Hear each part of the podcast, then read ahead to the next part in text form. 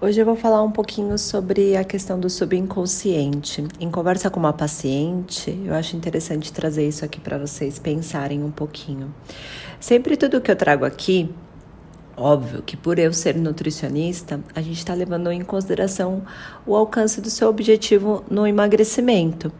Mas tudo, né, a força do pensamento, a questão de você saber onde você quer chegar, você pode levar para qualquer área na sua vida, não somente essa questão de você chegar no seu corpo ideal.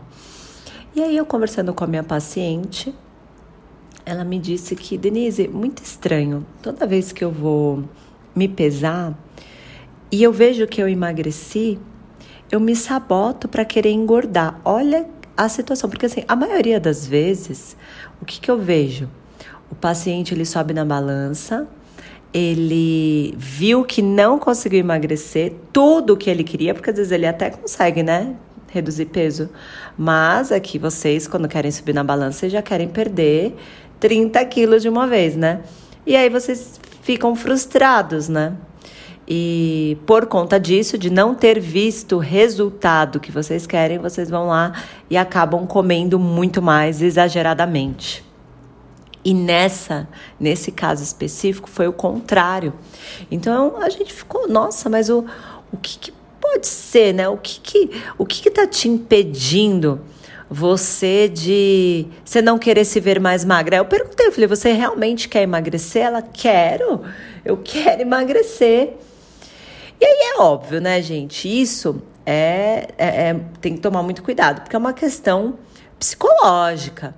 Então, seria interessante, é, até encaminhei a minha paciente, falei, faz terapia, né? Procura conversar sobre isso, porque é óbvio que em uma consulta eu também não tenho condições de tratar esse caso, mas olha só que a gente conversando em uma consulta conseguimos pegar.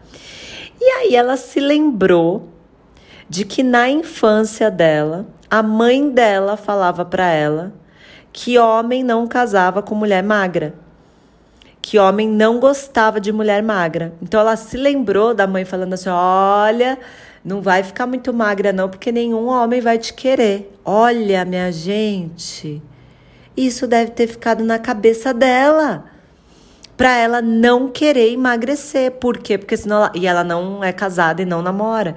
Porque senão homem nenhum ia querer ela. Gente, olha como as palavras têm poder e como muitas coisas que a gente deve ter escutado na nossa infância. Se você não reprogramou isso, se você não ressignificou, vai ter impacto na sua vida adulta.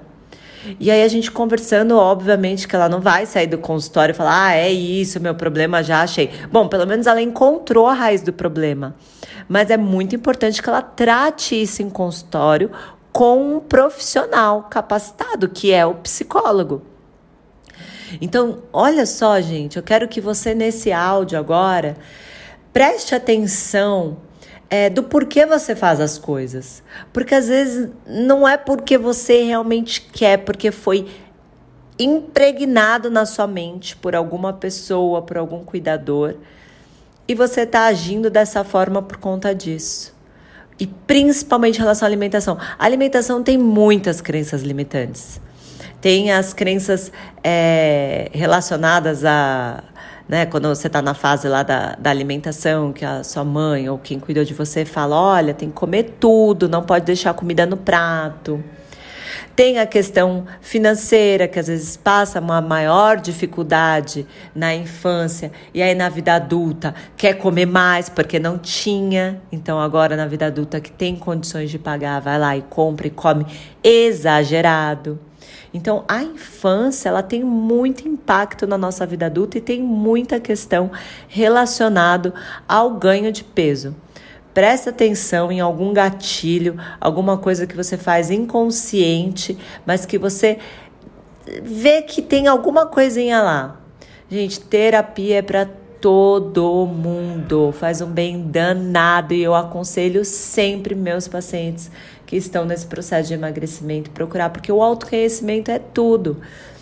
Tanto que eu tenho um curso, se você não conhece, coloca lá no Google Denise Ramos Mente Nutrida. É um curso voltado apenas para essa questão do pensamento para essa, essa desmistificação, para essa ressignificação das crenças limitantes, dos pensamentos sabotadores, da questão da motivação, do autoconhecimento. Quem é você? Tem muita gente que está na vida adulta e ainda não se conhece, faz as coisas apenas para agradar os outros.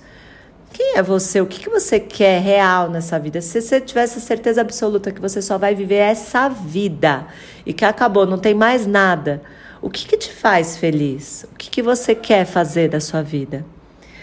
Gente, é isso. Até a próxima. Pensem com carinho nesse áudio que eu mandei aqui para vocês. E vale muito a pena o autoconhecimento. Beijo para você. Até a próxima.